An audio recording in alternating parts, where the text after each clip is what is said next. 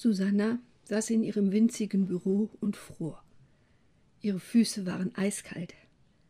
Auch der heiße Räubusch-Tee in der dicken Porzellantasse, um die sie ihre gepflegten Hände gelegt hatte, brachte kaum Wärme in ihren Körper. Ihr Blick hing erwartungsvoll am Bildschirm. Da kam sie wieder. Fehlermeldung. Es half nichts, der Algorithmus war richtig. Aber das Programm hatte sich aufgehängt. Sie griff zum Telefon. 17.15. Die Techniker mussten ran. Wie sie befürchtet hatte, war es Bruno, der antwortete. Ja, ich bin sofort da. Seine tiefe, langsame Stimme strafte seine Worte Lügen. Bis der sich aus seinem Büro gewälzt hatte, würden schon Ewigkeiten vergangen sein. Sie stand auf und behielt die Teetasse in der Hand. Im Kopf ging sie ihre Argumentation nochmal durch. Dabei ging sie unruhig auf und ab. Heute Abend war Probe mit dem Streicherensemble. Sie musste das Cello noch zu Hause holen. Sie war, es war schon wieder halb sieben. Sie hasste diesen Kampf mit der Materie. Sie wollte einen neuen Rechner. Sie brauchte einen, der weniger Widerstand leistete. Wieder erwarten kam Bruno tatsächlich recht schnell. Er roch nach Knoblauch und Rauch. Er trug einen schwarzen Strickpullover. Den trug er immer. Er hatte hinten eine Laufmasche. Schon immer. Zeig mal, sagte er. Dazu mussten sie sich wieder setzen. Ihre Hand lag auf der Maus. Sie zeigte ihm ihr Programm, stieß es an. Bruno hatte sich den zweiten Stuhl ganz nah neben ihren geschoben. Es gab kein Entrinnen, wenn sie beide auf den Bildschirm sehen wollten. Sie wartete auf die Fehlermeldung. Da geschah es. Er legte seine Hand auf ihre, die auf der Maus lag. Seine Hand war warm und weich. Und was der Tee während des ganzen Tages noch nicht geschafft hatte, das geschah nun wie von selbst. Eine angenehme Wärme stieg durch ihre Hand, ihren Arm bis in den Brustkorb, weitete, öffnete, einen Riss bekam die Schale, die sie geschützt hatte vor der Welt, und ein zarter Sonnenstrahl brachte Wärme und Licht. Während sie noch überlegte, ob sie schreien sollte oder ihn anbrüllen, führte er ihre Hand ganz sanft und schaltete den Trace-Modus ein. Da können wir genau sehen, wo er aussteigt, sagte er sanft, als sei es selbstverständlich, sie zu berühren. Einen winzigen Augenblick kamen ihr Zweifel, ob er überhaupt wusste, was er da tat als sein Daumen, der auf ihrem lag, sich zu bewegen begann und den ihren streichelte. Jetzt wurde ihr heiß. Heiß wurde ihr, nachdem sie seit acht Stunden gefroren hatte. Er war so fleischlich. Aber ihre Hand versuchte sich von unten an seine zu schmiegen. Ihr Körper bewegte sich in seine Richtung, während ihre Augen den Zahlenreihen auf dem Bildschirm folgten, ohne zu verstehen, was da geschah. Hier, sagte er, muss ein Tippfehler sein. Endlosschleife, sagte er. Da muss eine andere Variable rein. Als sei sie eine blutige Anfängerin. Völlig unerklärlich, wie ihr das passieren konnte. Am Ende dachte er noch, sie habe nur einen Vorwand gesucht. Schostakowitsch, versuchte sie zu denken, um wieder Boden unter den Füßen zu finden. Es war nur eine leere Lautfolge. Wir spielen heute Abend Schostakowitsch, sagte sie zu sich selbst. Sie spürte die Wärme seines Körpers an ihrer Haut, obwohl sicher noch zwei Zentimeter Abstand zwischen ihm und ihr waren. Sie sagte Danke. Es bereitete ihr Mühe, gefasst zu klingen. Sie entzog ihm die Hand, stand auf und blickte aus dem Fenster. Sie hatte das Gefühl, ihre Wangen seien knallrot geworden, so heiß fühlte sie sich an. Wollen wir ein Glas Wein trinken heute Abend? fragte Bruno. Sanft und warm war seine Stimme. Er war schüchtern, das wusste sie. Sie sagte nichts. Ich warte auf dich im Weinkontor ab acht, ja? Sie rührte sich nicht. Er stand auf, sie hörte seine Schritte, er ging zur Tür. Ich warte auf jeden Fall, sagte er. Dann war er weg. Schostakowitsch, sagte sie jetzt laut. Am Wochenende war die Aufführung. Sie schüttelte den Kopf. Vielleicht war alles nur ein Traum. Roland würde sie zur Probe fahren heute Abend. Roland war ehrlich und treu. Nie würde er sie berühren, ohne vorher zu fragen. Und fragend hatte er auch nicht mehr, denn er wusste, dass sie das nicht mochte. Wir heben uns das für nach der Hochzeit auf, hatte sie gesagt. Was sollte sie Roland sagen, der sie liebte, ohne etwas von ihr zu verlangen, der einfach immer bei ihr blieb und sie anschmachtete, ohne ihren Körper zu fordern? Sie griff nach dem Telefonhörer. Roland, Liebling, hörte sie sich sagen. Es musste eine fremde Frau in ihr sein, die eben die Herrschaft übernommen hatte. Roland, ich kann heute nicht zur Probe kommen. Ich muss diesen Vortrag noch fertig schreiben. Mein Rechner ist gerade abgestürzt. Ich weiß, sowas ist noch nicht vorgekommen, aber eben deshalb muss es mal gehen. Geh einfach ohne mich. Wir sehen uns später. Ja, Liebes, mir geht es gut. Bis dann. Schnell legte sie auf. Wie billig das war. Betrug, Untreue, Lügen, alles, was sie aufs tiefste verabscheute. Und sie wusste nicht einmal warum. Es war doch völlig klar, dass sie einen wie Bruno nie lieben könnte.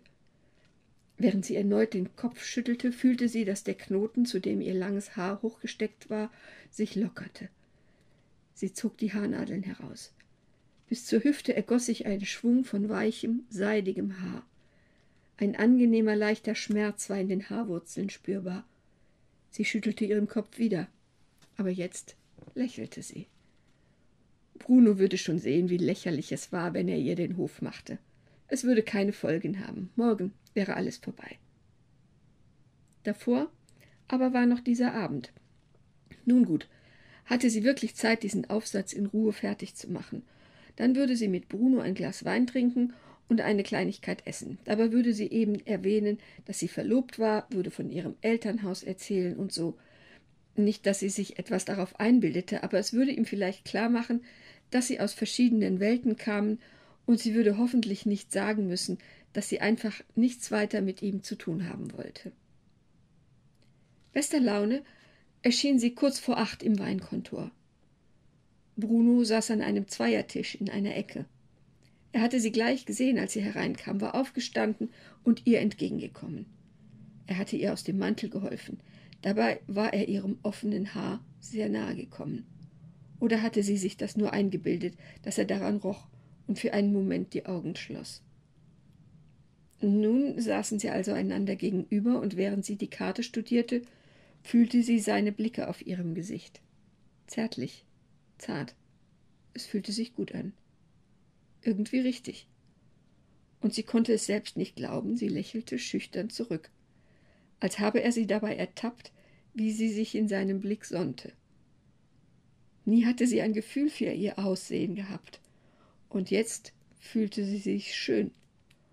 Und ihre Wange wollte das Kratzen seiner Bartstoppeln spüren, ihre Ohren wollten seinen Atem fühlen und hören, ihr Hinterkopf sehnte sich danach, in seiner Hand zu ruhen. Es war verwirrend, plötzlich einen Körper zu spüren. Und dann auch noch einen, der ein Eigenleben zu entwickeln schien. Während sie immer noch ihrem Plan anhing, ihn von der Unmöglichkeit seiner Wünsche zu überzeugen. Moment mal, woher wusste sie eigentlich von seinen Wünschen? Er hatte nichts gesagt. Vielleicht war doch alles nur Einbildung. Sie bestellten einen Rioja und einen Vorspeisenteller für zwei. Während sie noch nach Worten suchte, mit denen sie Bruno klar machen könnte, dass sie nicht vorhabe, sich noch weiter mit ihm zu treffen, spürte sie, dass der Vorspeisenteller ein Fehler gewesen war.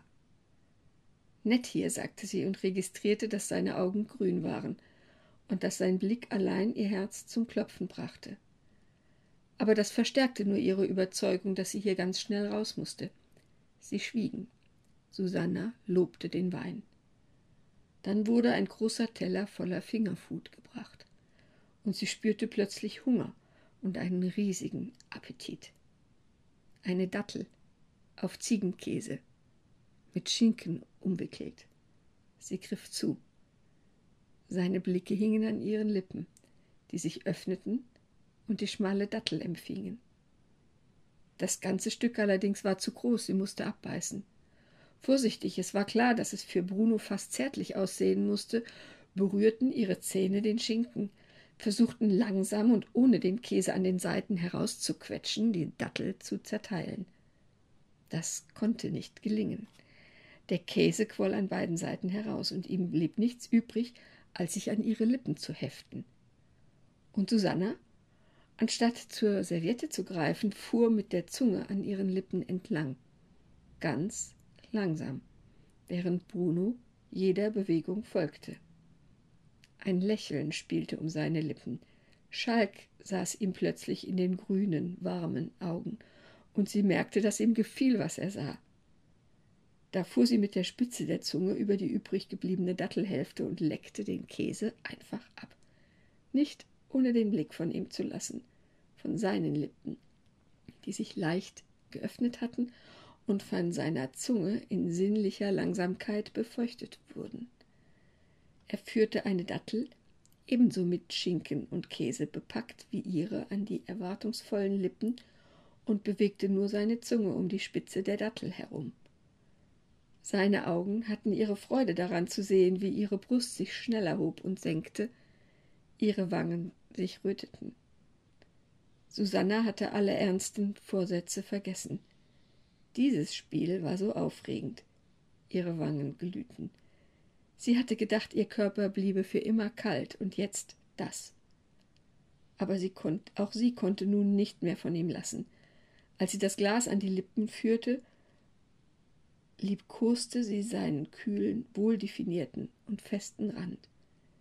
Der Rotwein, so schien es, hielt sich nicht an die vorgeschriebene Bahn und verteilte sich auf der Stelle in ihrem ganzen Körper, drang vor bis in die Fingerspitzen und dann drang er über den Magen hinaus in die Tiefen ihres Unterleibs vor, wo er Wärme, Weite, Öffnung hinterließ.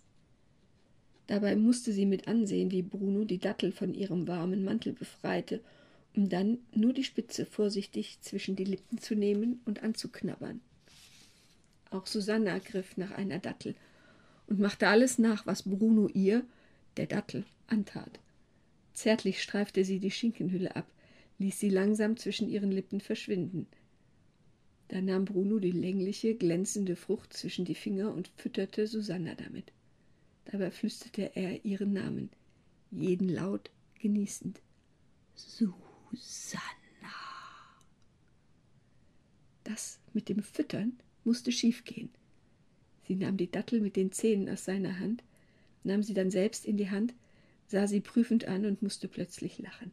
Laut und herzhaft. Die ganze Anspannung entlud sich in Lachen und Freude und Leichtigkeit. Und Bruno lachte mit.